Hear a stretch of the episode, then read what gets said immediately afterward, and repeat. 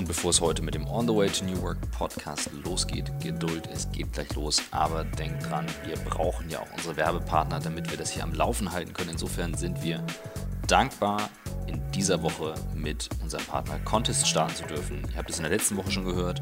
Contest, ein Unternehmen, das von Selbstständigen für Selbstständige gegründet wurde. Es ist das intelligente Geschäftskonto, denn ihr habt die Möglichkeit mit Contest, einem, das ist ein Tool, ein, Web-Tool, wo man sich anmelden kann und für euch eine Schnittstelle, die die Synchronisation zwischen Buchhaltung und Geschäftskonto möglich macht. Das heißt, ihr könnt also Zahlungen, die ihr in der Firma habt, direkt an das Buchhaltungstool kommunizieren. Also Belege können beispielsweise einfach fotografiert werden und werden dann direkt mit der Kontotransaktion abgeglichen.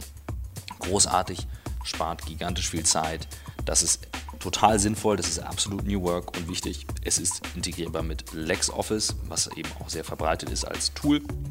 Genauso aber auch Fastbill und Debitor, das sind Tools für die Buchhaltung die eben sinnvollerweise dann auch mit Contest funktionieren, damit es eben mit dem Konto abgleichbar ist. Also, Konto und Buchhaltung immer synchronisiert, das ist das, was Contest möglich macht. Ihr könnt in 10 Minuten auf contest.com ein Konto eröffnen. Schaut euch das mal an. Großartiges Tool. Und jetzt viel Spaß mit der neuen Folge.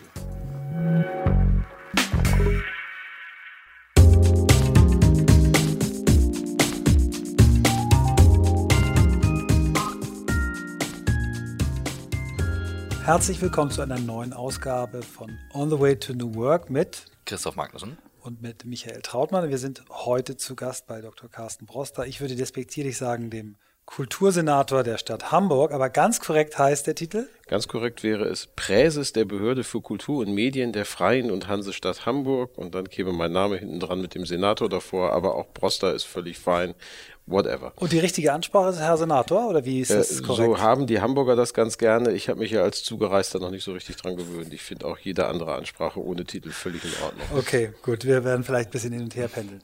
Wir freuen uns sehr. Wir haben äh, schon häufiger darüber gesprochen. Ich glaube, wir waren zwei, dreimal selber der Engpass, dass es nicht äh, stattgefunden hat. Wir bedanken uns für die Geduld und wir fangen den Podcast wie immer an mit einer kurzen ja, Hereinführung ans Thema wie sind Sie der geworden, der Sie heute sind?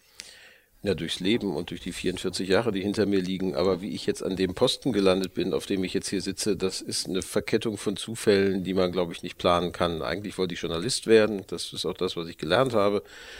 Ich habe das studiert, habe ein ordentliches Volontariat im Rahmen des Studiums gemacht. Schon da in der Zeit kam die Frage, will ich nicht vielleicht doch lieber Journalisten ausbilden? Habe dann gedacht, ich bleibe noch ein bisschen wissenschaftlich dabei, wollte dann aber nicht an der Uni sein, während ich promoviere, weil ich Angst hatte, dass ich dann zu sehr in der Theorie stecken bleibe, habe dann ein Angebot bekommen, nach Berlin zu gehen, dort für die SPD zu arbeiten, habe das ein paar Jahre gemacht und bin so immer mehr in die Politik reingerutscht, habe viele Jahre Kommunikationsarbeit da gemacht 2011 dann nach Hamburg, dort mich zuerst um die Medien gekümmert. Dann kam irgendwann die Digitalisierung dazu, dann kam irgendwann die Kultur dazu als Staatsrat.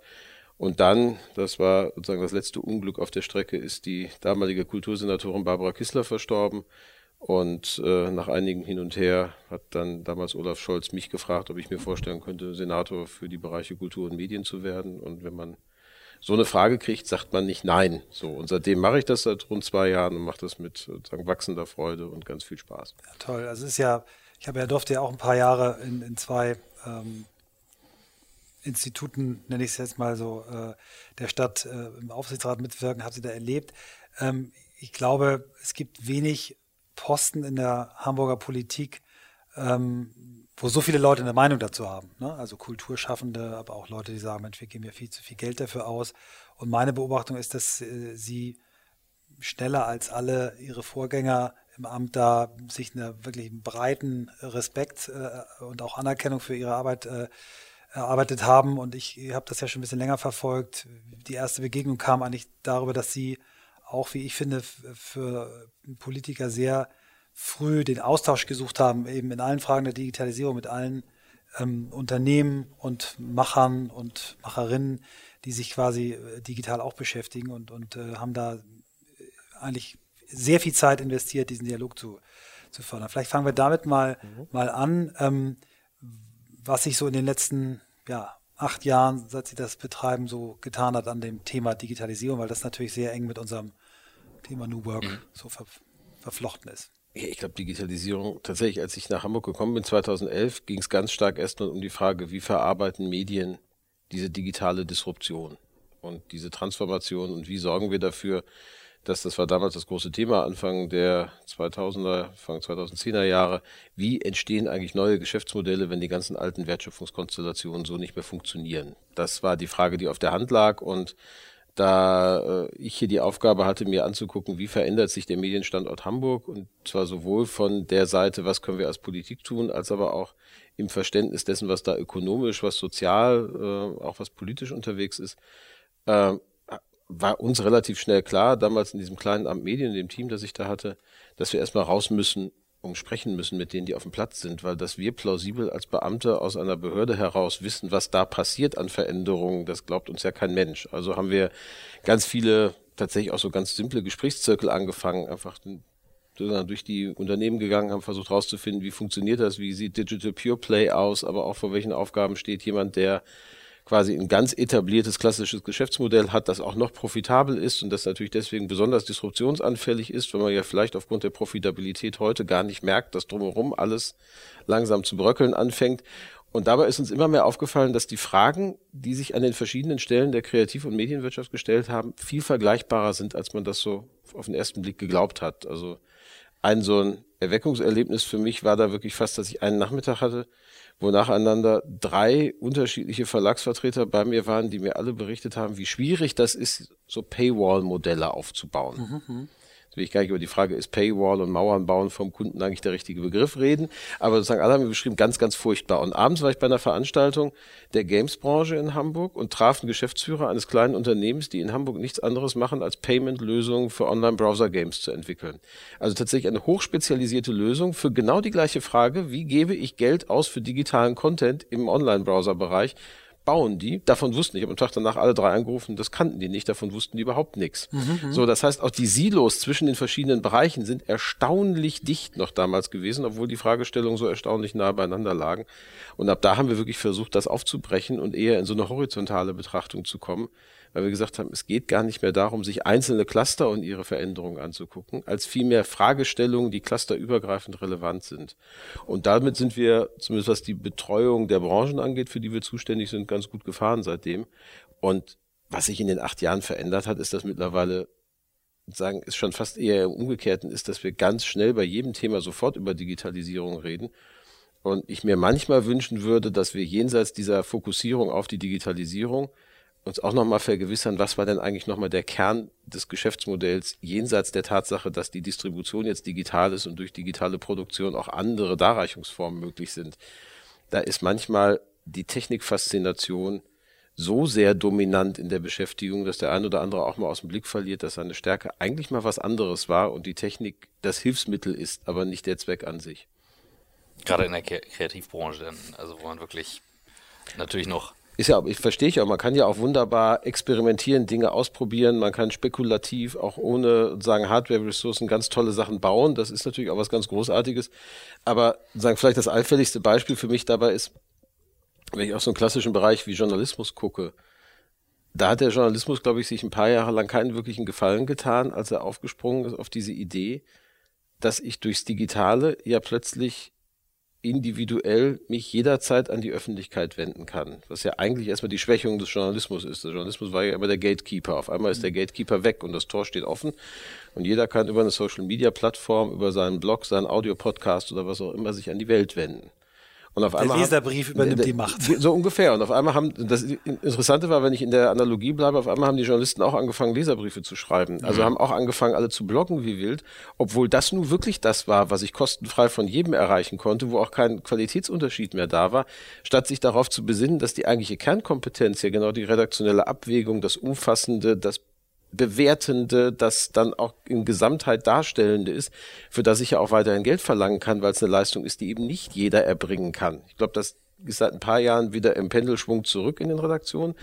Aber das war immer etwas, was ich nie verstanden habe und was ich auch jeden Journalist gefragt habe. Warum meint ihr eigentlich, dass eure Zukunft auch im Blog liegt? Das, da finde ich doch genau das spannend, was jenseits von euch passiert, was mir auch ganz viele kostenfrei nach Hause bringt. Von euch will ich doch die aufbereitete Information haben. Und dieses erschrocken sein darüber, ob das eigene Geschäftsmodell eigentlich noch funktioniert, dann auch das andere meinen, adaptieren zu müssen, ohne es zu reflektieren auf die Frage, was ist denn eigentlich die eigene Stärke? Das ist so eine Debatte, äh, da muss man, glaube ich, sehr genau aufpassen, dass man aus dem Experimentmodus dann irgendwann auch wieder dahin kommt, dass man das, was man selber mal etabliert hat, auch in neuen Kontexten weiter erfolgreich darbieten kann. Aber da bin ich ganz dankbar, dass wir als Staat da nicht ganz, aber ein Stück weit aus der unmittelbaren sagen, Drucksituation raus sind, weil wir für viele unserer Dienstleistungen Monopolist sind. Deswegen dürfen wir jetzt nicht bräsig werden, aber es ist halt schwierig, ein Konkurrenzangebot zu so mancher staatlichen Tätigkeit zu machen. Und das, ich finde das ein sehr schönes Beispiel, ähm, quasi eine, eine, eine kleine Dienstleister oder ein kleines äh, Teil eines Unternehmens, der etwas für die Game-Industrie erfunden hat, das aber ein anderes, ähm, mhm. eine andere Industrie oder Teilindustrie braucht, finde ich ein schönes Beispiel. Ähm, ist, ist das so ein äh, Moment gewesen, wo, wo, wo dann auch Diskussion wirklich regelmäßig äh, stattgefunden hat? Oder ist diese Silo, äh, beobachten Sie diese Silo-Bildung immer noch?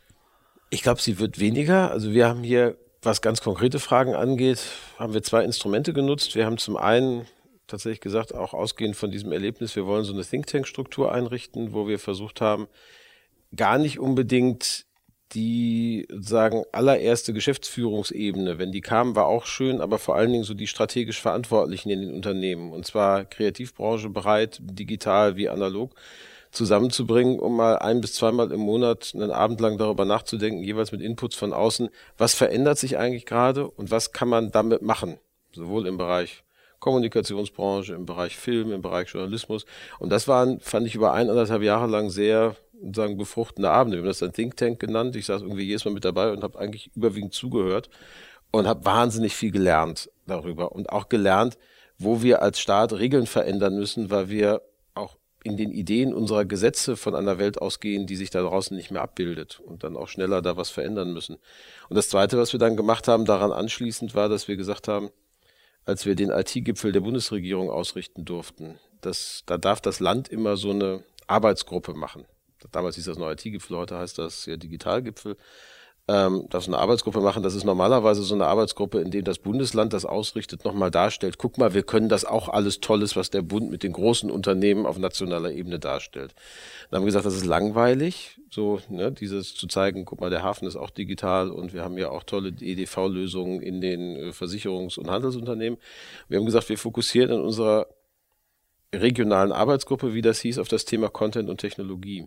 Und gucken uns genau die Schnittstelle an, wie Inhalteproduktion auf der einen Seite und technologische Optionen auf der anderen Seite neue Wertschöpfungskonstellationen ergeben und haben da, weil dann auch eine Bundestagswahl länger gedauert hat mit der Regierung, am Ende zwei Jahre daran arbeiten können, dieses Thema auf die Tagesordnung zu setzen und haben da, glaube ich, auch ein sehr schönes Positionspapier gemeinsam mit einer Arbeitsgruppe von der von Springer bis Google sagen die ganze Bandbreite vertreten war, präsentieren können. Und davon ausgehend wiederum haben wir dann gesagt, wir verändern die Clusterarbeit in Hamburg. Es gab bis dato eher so eine Clusterarbeit, wo man sagt, man trifft sich innerhalb der Medienbranche, bringt Leute zueinander und hofft, dass aus dem sich ein, miteinander treffen was werden kann. Und wir haben schon versucht, das erstens stärker auf die digitalen Transformationsthemen zu fokussieren, zweitens nicht mehr Cluster zu definieren nach dem Muster, bist du Medien oder nicht, und man zieht so eine, man setzt so Weidezäune auf und sagt, wer innerhalb des Zauns grast, gehört dazu und wer außerhalb nicht. So, wir haben eher Fragestellungen formuliert und haben gesagt, jeder, der Interesse an so Fragestellungen oh, hat, also wie monetarisiere ich Content online, als mhm. ein so ein Beispiel. Und wer daran Interesse hat, und das kann E-Commerce-Unternehmen genauso sein wie ein Games-Unternehmen, genauso wie ein Zeitungsverlag, die arbeiten dann daran mit und wir versuchen auch wissenschaftlichen Input reinzuholen, der ja auch häufig fehlt, weil man immer so der Meinung ist, wir probieren mal was aus und dann klappt das schon. F&E ist ja immer noch so ein Thema in der Kreativbranche, das nicht so richtig funktioniert. Ähm, das ist auch ein Thema, wo wir seitdem in der Initiative Next Media arbeiten. Und daraus ist dann wieder viel anderes erwachsen. Eine Accelerator-Struktur, in der große Medienunternehmen sagen, sie gehen auch in Acceleration-Prozess mit jungen Startups, die Content getrieben sind. Und da könnte ich jetzt ewig weitermachen. Aber es hat schon eine mhm. Initialzündung gehabt und wir versuchen uns nicht mehr festzulegen auf irgendeine bestimmte Sichtweise, sondern versuchen agil mit den Marktdynamiken uns zu bewegen und würden jetzt nie mehr sagen, das ist die Strategie für die nächsten fünf Jahre, sondern gucken eigentlich in Jahresschritten, was so das beste Angebot ist, was wir da der Branche hier am mhm. Standort machen können. Wir können gerne nochmal in die, in die beiden äh, Themen Next Media und Accelerator reingehen. Ähm, wir haben viele Hörerinnen und Hörer, die nicht in Hamburg leben, also und ich glaube auch einige in Hamburg können da auch noch ein bisschen Nachhilfe brauchen? Kann ich gerne machen. Also Next Media ist tatsächlich ein Netzwerk, das wir jetzt seit 2014 etabliert haben. Hat angefangen mit 50 Unternehmen quer durch die Branchen hinweg, groß wie klein, äh, ganze Bandbreite der irgendwie digital betroffenen, Inhalte getriebenen Unternehmen. Und die Idee war, sich anzugucken, auch da wieder, wie verändern sich sozusagen inhaltegetriebene Geschäftsmodelle im Digitalen und ganz stark davon auszugehen, zu sagen, wir müssen erstmal verstehen, was dort am Markt passiert. Wir müssen insofern Insights präsentieren, wir müssen auch universitäre Beispiele liefern, wir müssen Labor- und Experiment äh, sagen, Umstände öffnen, haben wir mit der Hamburg Media School zusammengearbeitet, die regelmäßig sagen auch Best Cases, die sie entweder erarbeitet haben für Unternehmen oder die sie analysiert haben, auch präsentiert haben, haben also ganz stark versucht, Clusterpolitik durch Content zu machen, indem wir einfach sagen, wir sind an einem Punkt, wo wir eigentlich so früh in einer so schnellen Marktdynamik sind, dass ich noch nicht dabei bin, wirklich zu gucken, dass jedes Unternehmen seinen Insight für sich als Marktvorteil braucht, sondern eigentlich alle noch dabei waren zu verstehen, was passiert hier eigentlich und gibt es uns in fünf Jahren überhaupt noch und was kann ich vielleicht von denen lernen, die zwei Jahre weiter im Zyklus der Innovation sind, weil die auch unterschiedlich stark gegriffen haben und die Gespräche mit der Musikbranche beispielsweise sind für die Buchverleger durchaus interessant und äh, auch das Beharrungsvermögen einer noch nicht betroffenen Inhaltebranche die der bereits Betroffenen sagt, na uns könnte das nicht passieren und dann trifft man sich zwei Jahre später wieder, ist schon merkbar so. Also das, diese Adaptionsfähigkeiten waren das eine, weil wir eben gesagt haben, wenn ich Disruption ernst meine, dann ist Disruption ja die Veränderung der Marktbedingungen als Gefährdungspotenzial für besonders erfolgreiche Unternehmen im Jetzt. Und da wir nun mal sehr viele erfolgreiche Kreativunternehmen hier haben, müssen wir rechtzeitig in den Transformationsmodus kommen, damit nicht die Disruption anderswo hier die Geschäftsmodelle zerstört. Das klappt, glaube ich, mittlerweile ganz gut. Und was daraus eben gewachsen ist, ist eine Idee, die Meinhof Ellers insbesondere auch aus der Arbeit in dieser Arbeitsgruppe zum IT-Gipfel mitgeboren hatte. Meinhof Ellers äh, war damals bei der DPA oder ist immer noch bei der DPA zuständig für Digitalisierung. Wir haben relativ viel zusammen gemacht in diesem Netzwerkkontext und irgendwann kam er auf die Idee und dann haben wir ein bisschen daran rumgeschraubt. Müsste man nicht eigentlich eine Alternative schaffen zu diesen ja häufig eher marketinggetriebenen Inkubatorenmodellen, die man so findet, wo eine Brand sagt, ich mache einen Inkubator, dann schreibe ich da meinen Firmennamen groß drüber, miete irgendwo 500 Quadratmeter an, stelle bunte Möbel rein und lade Digitale ein, sich da zu treffen. So und ehrlicherweise ist ja häufig viel mehr Strategie gar nicht dahinter zu sagen, das wollen wir eigentlich nicht, sondern lasst uns doch jenseits von Brands gucken, ob wir nicht große, relevante Marktakteure zusammenbringen. Und am Ende haben wir mit zehn unterschiedlichen gestartet, die jeweils Geld reinlegen und wir machen wirklich einen harten Accelerator-Prozess. Sechs Monate kommen die hier hin, fünf Teams können sagen entweder bis zu 50.000 Euro äh, an Investitionen bekommen, dafür geben sie dann bis zu zehn Prozent des, sozusagen des, äh, des Anteils am Unternehmen ab und werden in der Zeit mal so ganz grob marktwirtschaftlich betrachtet, von einem Unternehmenswert von einer halben Million auf einen Unternehmenswert von anderthalb Millionen akzeleriert, weil sie ihr Modell so weit weiterentwickeln. Und das läuft jetzt seit ein paar Jahren ganz exzellent. Die haben angefangen hier bei uns im Beta-Haus, sitzen mittlerweile auf einer eigenen Fläche neben zwei vergleichbaren Inkubatoren, die es für die Bereiche Commerce und Logistics auch machen in der Speicherstadt. Auch durch die Stadt initiiert? Auch mit mhm. durch die Stadt äh, sagen am Anfang initiiert. Wir sind jetzt nicht mehr investiert dort, weil wir dann irgendwann gesagt haben, das ist schon schlauer, wenn der Markt das mit der Agilität macht, als wenn da so ein behäbiger staatlicher Investor mit dabei sitzt. Aber wir haben jeweils geholfen, das mit auf die, auf die Rampe zu schieben und sind auch noch als Board äh, Observer so ein bisschen mit dabei in den Gesprächen und gucken, wie wir das, wie wir das weiterentwickeln können. Und mittlerweile stellen wir fest, da klopfen Startups aus Israel, aus Lateinamerika, aus Skandinavien an und sagen, wir wollen hierher, wir wollen in diese Programme rein weil wir das für einen Mehrwert halten. Und das Spannende eben nicht sozusagen plattformbezogene und nicht commerce-bezogene Geschäftsmodelle, sondern tatsächlich der Fokus dieses Accelerators, dieses Next Media Accelerators ist Content. Das heißt, es geht wirklich darum, wie sieht eigentlich Content-Produktion in digitalen Kontexten aus? Und das, glaube ich, davon bräuchten wir viel mehr. Und das Spannende ist eben, das hat einen echten Mehrwert, weil es gar nicht Marketing ist, weil das ja gar nicht verbunden ist mit einer der Marken. DPA hängt zwar maßgeblich mit drunter, ist aber ja auch ein Plattformakteur, wenn man so will. Aber die großen Verlagshäuser, etliche andere Medienunternehmen sind da mittlerweile investiert und erfreuen sich, glaube ich, auch ökonomisch der Dinge, die da passieren und nicht nur strategisch.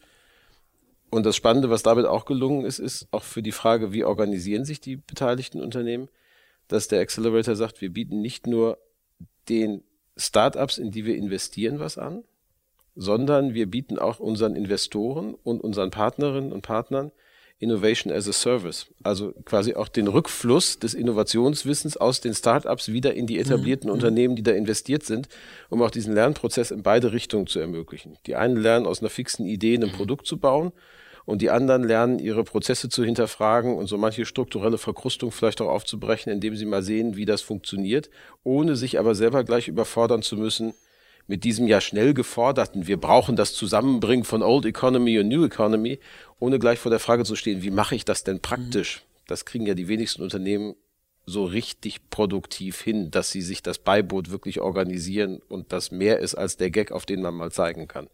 Das gelingt dadurch tatsächlich auch erstaunlich gut. Das äh, schließt an etwas an einen Gedanken, den ich hatte, ähm, als Sie vorhin gesagt haben, Veränderungsgeschwindigkeit, jetzt gerade auch im Digitalen, mhm. Wird eigentlich zunehmend immer schneller. Also viele überfordert es auch sehr stark. Das ist immer die Frage, wo gucke ich als erstes hin? Mhm. Und äh, mich würde interessieren, nicht nur, wie ist der Rückkanal in die Unternehmen, sondern gibt es auch einen Rückkanal in die Behörde? Weil ich glaube, für viele ist gar nicht klar, die hören dann ne, eine Behörde für Kultur, für Medien, für digital, die können sich das vielleicht gar nicht vorstellen, vor welcher Herausforderung auch eine solche Struktur steht in der heutigen Zeit. Das fände ich nochmal enorm spannend, gerade auch weil sehr viele Junge ja in den Bereich Medien gehen. Den Rückkanal brauchen wir ganz dringend. Zum einen habe ich das ja gesagt, bei dem Accelerator sitzen wir tatsächlich mit im Board. Nicht stimmberechtigt, aber sozusagen in den strategischen Diskussionen eingebunden. Das hilft da an der Kante.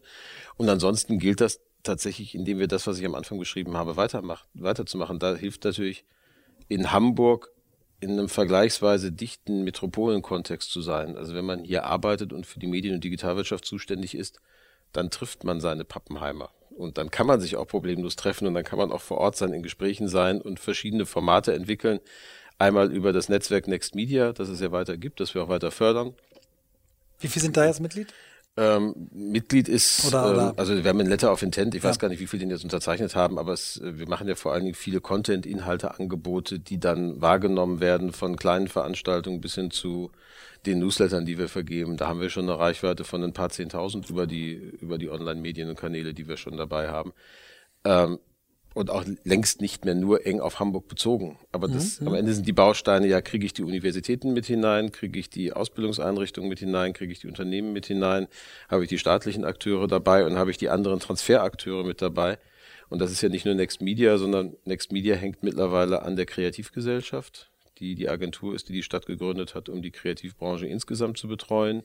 Daneben hängt dann noch ein Netzwerk, das sich um die Games-Industrie in Hamburg kümmert. Daneben hängt noch ein kleines experimentelles Netzwerk, mit dem wir uns um Virtual Reality-Technologien kümmern und Unternehmen, die in dem Bereich versuchen, was zu machen.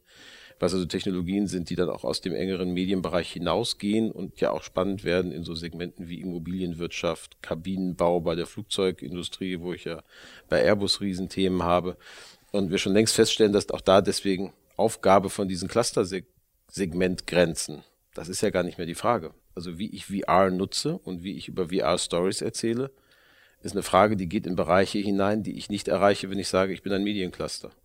Gleichzeitig ja. sind das ganz viele mediale Narrations- und Storytelling-Kompetenzen, die ich brauche, um das zu machen und beispielsweise damit eine Villa an der Côte d'Azur zu verkaufen. So und das mhm, mhm, ist ja durchaus eine attraktive Geschichte für eine Agentur auch sowas dann zu machen. Ähm, das erzeugt nach wie vor wahnsinnig viel Spaß und erfordert tatsächlich auch, dass, dass das Team, das wir in der Behörde haben, schon ein bisschen agiler sein muss als ein normales Behördenteam. Erfordert aber auch, dass wir Next Media nicht in der Behörde haben, sondern außerhalb der Behörde, wo ich dann nochmal andere Leute rankriege. Und steht und fällt am Ende aber mit denjenigen, die aus der Wirtschaft heraus sagen, das finde ich spannend. Ich helfe mit und baue mit an solchen Kontexten, an denen wir Begegnungen schaffen, um über sowas nachdenken zu können. Machen wir mal ruhig den Schritt. Ähm von der Medienwirtschaft zur Kultur. Ich glaube, es gibt kein Bundesland, in dem so viel Spannendes passiert ist in den letzten Jahren in der Kultur wie in Hamburg. Steht einmal die Elbphilharmonie, steht auch sowas wie das Schauspielhaus, ähm, was das für eine Entwicklung genommen hat.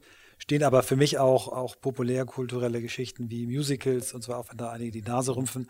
Wie kriegt man das alles unter einen Hut? Also da gibt es Leute, die müssen ihr kulturelles Angebot ja, völlig privat finanzieren, dann gibt es solche, die unterstützt sind, da gibt es andauernd die Diskussion, Budgets werden gekürzt. Was, was sind so die, die großen, großen Themen da gerade, die Sie da treiben? Das wäre jetzt nochmal fast ein eigenes Gespräch. Also ich glaube, ich, ich, glaube zum einen ähm, ist das Wichtige, dass man Vielfalt als Bereicherung ansieht. Mhm. Damit fängt es schon mal an und das ist auch deswegen, bin ich dankbar für den Hinweis auf die Musicals, weil das ist in der Tat nicht so, man die Nase rümpfen muss, sondern das ist genau so etwas, bei dem Menschen Kraft und Inspiration draus ziehen können, wie äh, ein kammermusikalisches, hochkomplexes Werk der zweiten Hälfte des 20. Jahrhunderts aus der modernen Klassik. So, und das hängt dann auch von persönlichen Neigungen zusammen, äh, zusammen ab. Was wir schon haben, sind Segmente, die sich am Markt tragen und dann ist auch vernünftig, dass sie sich am Markt tragen. Deswegen reden wir ja auch von Kultur- und Kreativwirtschaft und mhm, mhm. Wir werden nicht in Hamburg, in dieser Kaufmannsstadt, wenn wir das nicht auch plausibel fänden, dass man mit kreativen Angeboten Geld verdienen kann. Übrigens nichts Neues. Telemann, dessen 250. Todestag wir äh, vorletztes Jahr, letztes Jahr gefeiert haben, sagen einer der großen Komponisten des Barock, Zeitgenosse von Johann Sebastian Bach, damals populärer als Johann Sebastian Bach äh, gewesen ist, hat hier in Hamburg gelebt und hat nicht nur wie wild komponiert und hat nicht nur sagen es vermocht über ein Verlagswesen seine Noten dann auch europaweit zu verkaufen, weil man die abonnieren konnte schon damals und dann zugestellt bekam seine neuen Kompositionen, damit man sie auch dann wow. vor Ort aufführen konnte, wow. sondern hat auch noch die Idee erfunden, dass man gegen Eintrittsgeld Konzerte besuchen kann, öffentlich. Das gab es nämlich bis damals nicht. Bis dahin war eigentlich Musik entweder der Kirche, dem Klerus mhm. vorbehalten, oder es war bei Hofe zur Belustigung des äh, Potentaten. Und er sagte, warum eigentlich? Warum veranstalten wir nicht Konzerte gegen Eintritt? Das hat einerseits eine Demokratisierung mit sich gebracht, weil das Bürgertum das nutzen konnte. Und zwar gegen Eintritt hat ihn steinreich gemacht, deswegen ist er uralt geworden, weil er sich gute Ärzte leisten konnte. Insofern eine klassische Win-Win-Situation für alle Beteiligten. Und seit, mindestens seitdem haben wir als Hamburger kein Problem damit, mit Kultur auch Geld zu verdienen. So rum zu sehen, ist das völlig okay. Umgekehrt gibt es aber natürlich Bereiche, da weiß ich, ich verdiene kein Geld damit und es muss trotzdem möglich sein. Und da müssen wir als Staat fördern. Und ich nehme auch wahr, dass die Bereitschaft zu akzeptieren, dass man in unterschiedlichen Rollen, in unterschiedlichen Segmenten auf dem Platz ist, überall in der Kultur, das gilt nicht nur für Hamburg, eigentlich vergleichsweise groß ist. Natürlich kann man sagen, das Schauspielhaus oder die Oper kriegen zweistellige Millionenbeträge. Wie kann das sein? Wieso gebt ihr 860 Millionen Euro insgesamt aus, um ein Konzerthaus äh, im Fluss zu bauen, während gleichzeitig die Stadtteilkulturzentren teilweise mit ein paar hunderttausend Euro an Zuwendungen auskommen müssen. Das hat aber was damit zu tun, dass da auch unterschiedliche programmliche Angebote gemacht werden. Und der Kulturakteur, der sagt, ich habe genug Geld, der ist noch nicht geboren, den wird es wahrscheinlich auch niemals geben. Aber wir versuchen schon darauf zu achten, dass wir sagen, wir versuchen nicht in die Vergleiche hineinzugehen, nach dem Muster, der bekommt aber so viel mehr als ich, wie kann das denn sein? Sondern immer zu gucken, bekommen diejenigen, die auf dem Platz sind, für das, was sie jeweils machen wollen, die Ressourcen, mit denen sie dann auch klarkommen. Und versuchen das tatsächlich eher jenseits der Vergleiche immer auf den Einzelfall gerichtet zu machen, weil es eine Gerechtigkeit abstrakt darüber gar nicht geben kann. Ein Beispiel, wir könnten natürlich bei der Elbphilharmonie theoretisch morgen sagen, die sechs Millionen Euro, die wir dort als Zuschuss jedes Jahr reingeben, ziehen wir raus. Die Elbphilharmonie würde trotzdem ausverkauft sein und könnte ihre Ticketpreise natürlich rein marktwirtschaftlich, betriebswirtschaftlich anpassen und sagen, okay, dann erlösen wir halt sechs Millionen pro Jahr mehr über Tickets. Angesichts der Nachfrage, wenn ich eine reine Preisbildung am Markt hätte, rein betriebswirtschaftlich, würde ich mein Equilibrium in der Preisbildung irgendwo an einem Punkt haben, wo das locker ginge und alle Kosten gedeckt wären. Wir haben aber natürlich ein Interesse daran, und zwar ein gesellschaftliches und politisches, dass auch Bürgerinnen und Bürger mit einfachen Einkommen zum Preis einer Kinokarte in ein Konzert gehen können. Dafür muss ich natürlich eine staatliche Subvention zur Verfügung stellen, damit ich in diese Preiskategorien hineinkommen kann. Insofern hat das immer auch eine relative Frage der Zugänglichkeit solcher kulturellen Angebote und nicht nur der Frage, kann ich damit einen eigenen Markt erzeugen oder nicht. Das muss man, glaube ich, schon auch betrachten. Das ist aber jetzt ehrlicherweise eher die kulturpolitische Technik, die wir so vor uns haben. Die eigentlich spannenden Fragen, vor denen wir gerade stehen, haben vielmehr was damit zu tun, dass Kulturfragen Sinnfragen sind. Und da bin ich vielleicht auch wieder beim Thema Digitalisierung. Ich habe so drei, vier große Megatrends momentan, die unsere Gesellschaften arg durchrütteln. Mhm. Migration, Globalisierung, demografischer Wandel, Digitalisierung. Die Schlagworte sind überall allfällig präsent. Bei den meisten kann man noch, können die meisten Bürgerinnen und Bürger wahrscheinlich, ich glaube die meisten Politiker auch nicht, so ganz genau definieren, was damit eigentlich gemeint ist, sondern man verwendet die so als so Kulisse. um zu beschreiben, da verändert sich gerade wahnsinnig viel. Und dieses, da verändert sich gerade wahnsinnig viel, führt natürlich zu Unsicherheiten und führt immer mehr zu Fragen nach dem inneren Kern der Veranstaltung, die wir Gesellschaft nennen. Also was hält eigentlich diese 1,8 Millionen in Hamburg, die 82 Millionen in Deutschland, die über 500 Millionen in Europa eigentlich zusammen? Was ist denn der Sinn des Zusammenlebens? Und wenn ich solche Fragen beginne zu stellen, bin ich bei Kulturfragen. Mhm, mh. Elementar. Und wir stellen auch fest, dass wir von links wie von rechts in der politischen Debatte solche Kulturfragen momentan aufs Tablett geschoben bekommen. Und zwar in der umgekehrten Variante. Die AfD-Wähler bei der Bundestagswahl als sie befragt wurden von Infratest DIMAP, warum habt ihr denn die AfD gewählt, haben zu 95 Prozent gesagt, weil wir glauben, dass die deutsche Kultur in Gefahr ist.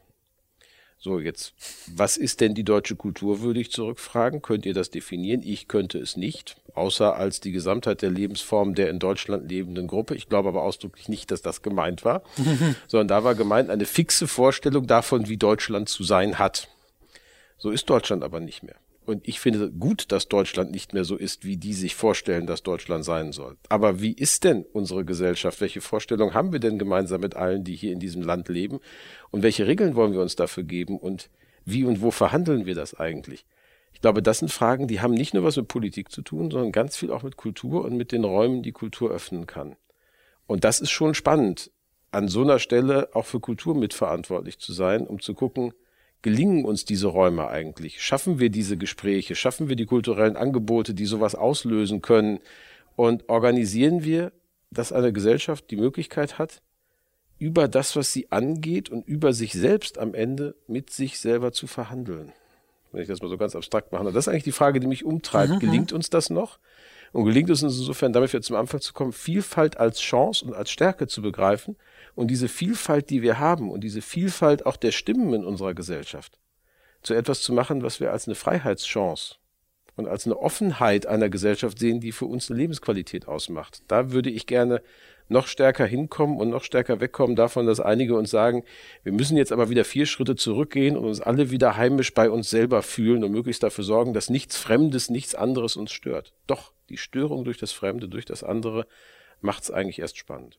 Das ist ja auch, wenn wir vielleicht jetzt dann langsam nochmal zum, zum Thema New Work kommen, das, was, was viele Untersuchungen eben auch sagen, dass Vielfalt ähm, äh, immer zu besseren Ergebnissen führt. Ne? Das mhm. äh, fängt an bei ähm, gemischt geschlechtlichen Teams, das äh, bei interkulturellen Teams, unterschiedlichen Altersstrukturen, ähm, das belegen eigentlich alle, alle Studien.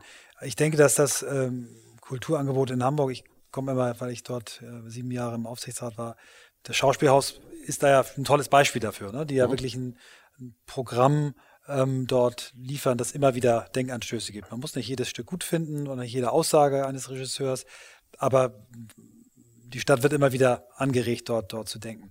Aber wenn wir vielleicht jetzt mal zum, mhm. zum Begriff der Arbeit kommen. Wir waren ähm, vor kurzem äh, in Ann Arbor bei Friedrich Bergmann, dem Mann, der Ende der äh, 70er, Anfang der 80er Jahre diesen Begriff New Work geprägt hat. Können Sie mit dem Begriff was anfangen oder ist das für Sie ein Modewort?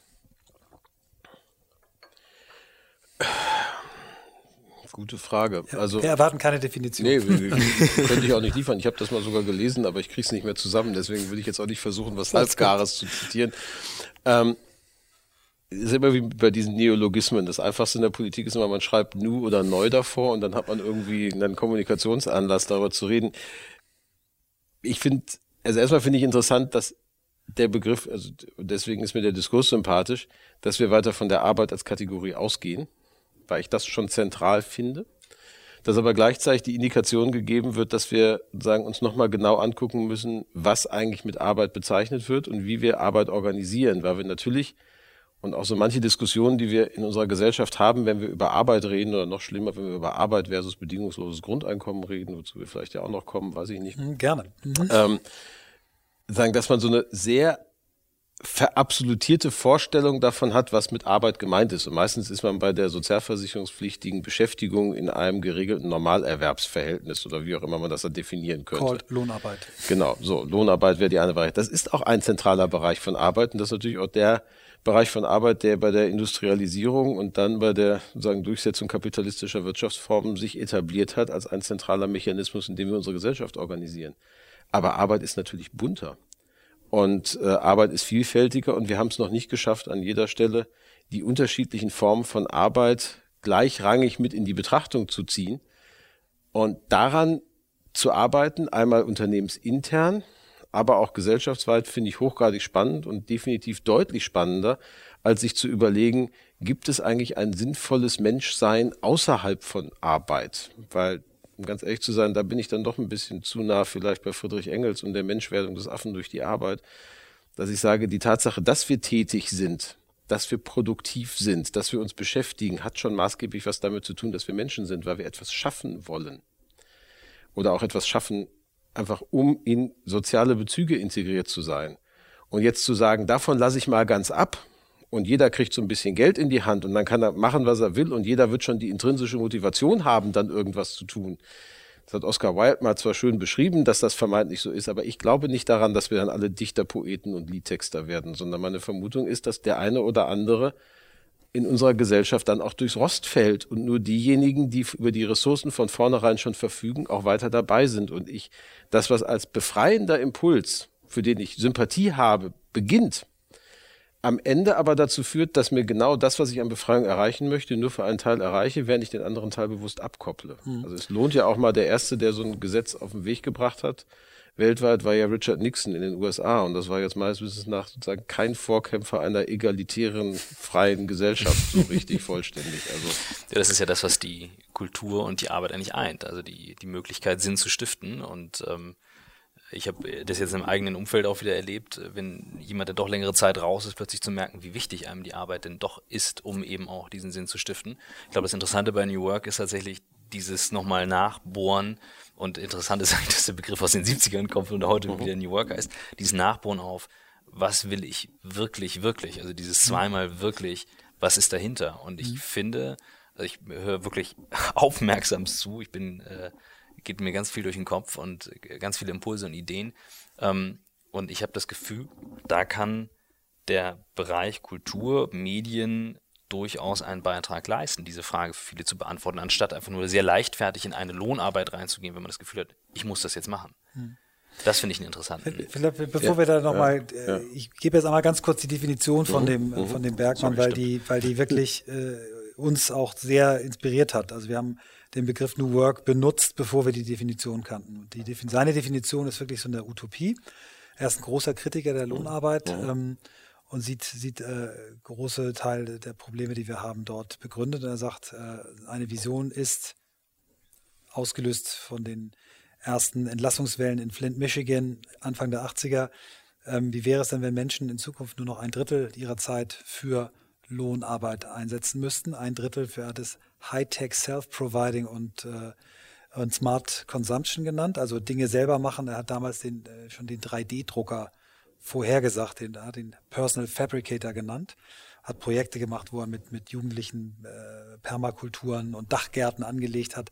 Und dann die dritte Frage, ähm, ein weiteres Drittel quasi sich damit beschäftigen, und das ist die Formulierung, die Christoph benutzt hat, was du, also das tun, was du wirklich, wirklich willst, also sinnstiftende Arbeit. Und für ihn ist ja Arbeitsbegriff, und das, da, da erkenne ich Parallelen, ähm, der Schlüssel zu allem. Er sagt, Arbeit ist das, was uns eben von, von allen unterscheidet. Und Menschen, die äh, nicht arbeiten, ähm, sind in der Regel nicht glücklicher, selbst wenn sie ganz, ganz viel Geld haben. Also dieser, dieser Strand, er benutzt es auch, glaube ich, die Strand- äh, und, äh, Dauerurlaubsfantasie, die ist eben für drei Monate spannend und spätestens dann fällt es uns auf den Kopf.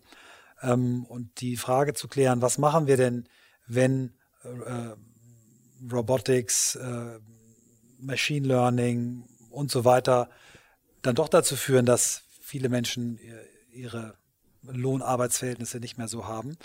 Vielleicht kommen wir mal, nehmen wir das Stichwort ähm, bedingungsloses Grundeinkommen nochmal. Also ich habe aus Ihren Worten gehört, eher nicht die Lösung, die Sie als, als die Hilfe da sehen.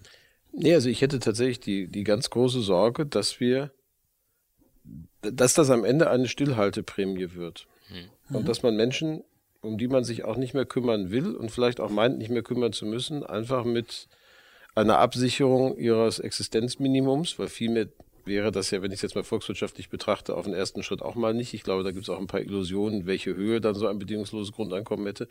Damit ruhig stelle und sage, mach mal. Das führt aber natürlich ehrlicherweise, wenn ich das zu Ende denke, wieder genau in die Strukturen zurück, die mit den Arbeitsmarktreformen vor 2005, äh, also vor den Arbeitsmarktreformen von 2005 existiert haben und die damals aufgebrochen worden sind, wo ich ja auch Millionen von Menschen in der Sozialhilfe hatte, die wir als Gesellschaft ausgeblendet haben. Und wir haben uns damals wahnsinnig aufgeregt über fünf Millionen Arbeitslose, die aber ja nur erstmalig in der Statistik sichtbar geworden sind. Es gab ja keinen einzigen Arbeitslosen mehr am Tag danach. Man hat nur endlich alle gezählt, die keine Arbeit hatten.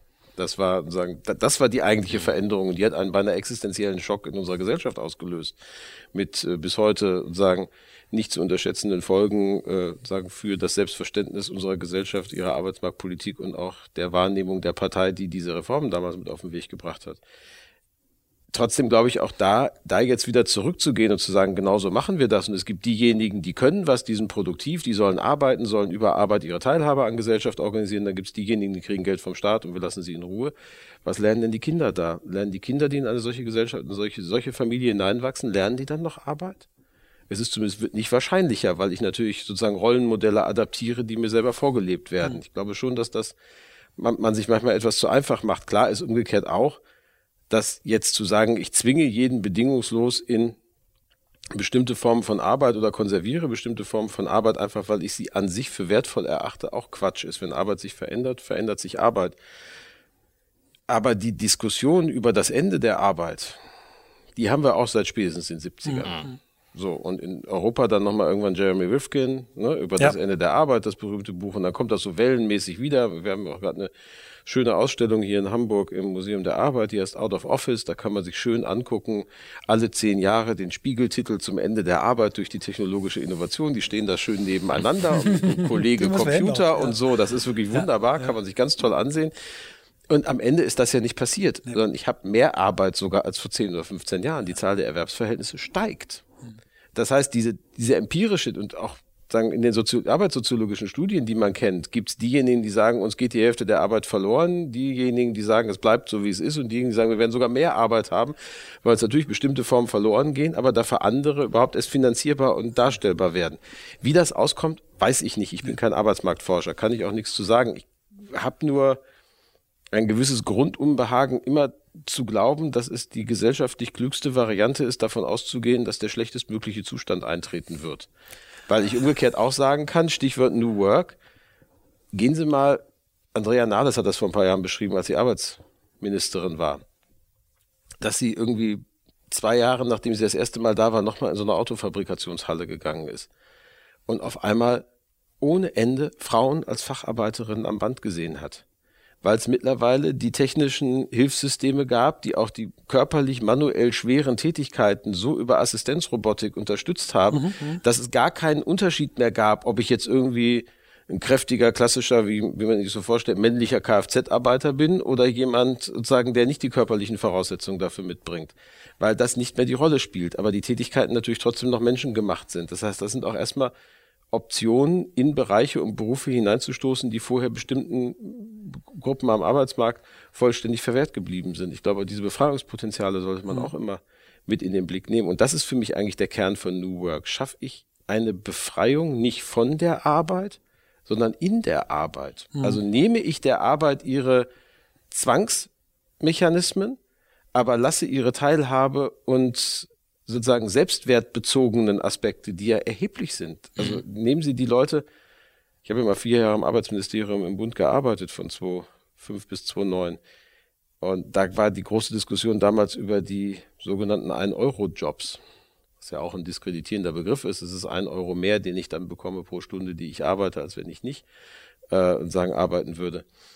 Fast das Irre war, es gab eine unglaublich aufgeladene öffentliche Debatte darüber, wie schlimm das ist und welche Ausbeutung das ist. Und wann immer sie mit Leuten gesprochen haben, die solche Jobs bekommen haben als Angebote, überwog ganz überwiegend die Dankbarkeit Was dafür, das machen zu mhm. dürfen und endlich nach Jahren einen Einstieg wieder zu haben, morgens aufzustehen, wohin zu gehen, mhm. Kollegen zu haben, die zu treffen, gemeinsam was zu machen. Ja, klar war das anstrengend, das hat auch keiner bestritten, aber man hat wieder was gemeinsam gemacht. Und das war das Irre, dass die Leute uns begegnet sind und gesagt haben, sorgt bloß dafür, dass die sich nicht durchsetzen, die die Abschaffung wollen. Die verstehen uns doch gar nicht. Mhm. Also das ist viel gebrochener und da gibt's auch manchmal so eine so einen Blick aus den böse formuliert akademischen Wohnküchen urbaner Milieus auf Bereiche von Gesellschaft, in die man vielleicht selber gar nicht hineinreicht, wenn man mit denen gar nicht spricht, aber sich vorstellt, dass das doch gar nicht zumutbar sein kann. Ist es aber. Es ist sogar nicht nur zumutbar, es ist teilweise sogar echter Beitrag zum Selbstwert eines Menschen. Das, ganz, ganz, passt sehr, sehr gut äh, zu dem, was, was Bergmann sagt. Geh mal einen Schritt zurück. Der sagt, Arbeit ist unendlich. Wir haben mhm. unendlich viel Arbeit und das wird auch immer so sein, weil sagt, guck dir doch die ganzen Dächer an, wenn wir nur mal anfangen würden, überall Dachgärten anzulegen. Ähm, mhm. Guck dir an, wie kaputt die Stadt, Städte sind. Mhm. Wenn wir wirklich äh, das alles, was zu, zu tun ist, zu erledigen, erledigen würden, würden wir nicht genug Leute haben. Ähm, das ist der eine Punkt. Und der zweite Punkt, das habe ich eigentlich aus Ihren Worten auch rausgehört. Ähm, Arbeit hat zwei Pole. Der eine Pol ist, dass sie einen krank äh, bis hin zu tot machen kann und der andere Pol ist, dass sie der größte Energiespender äh, sein kann, den es gibt.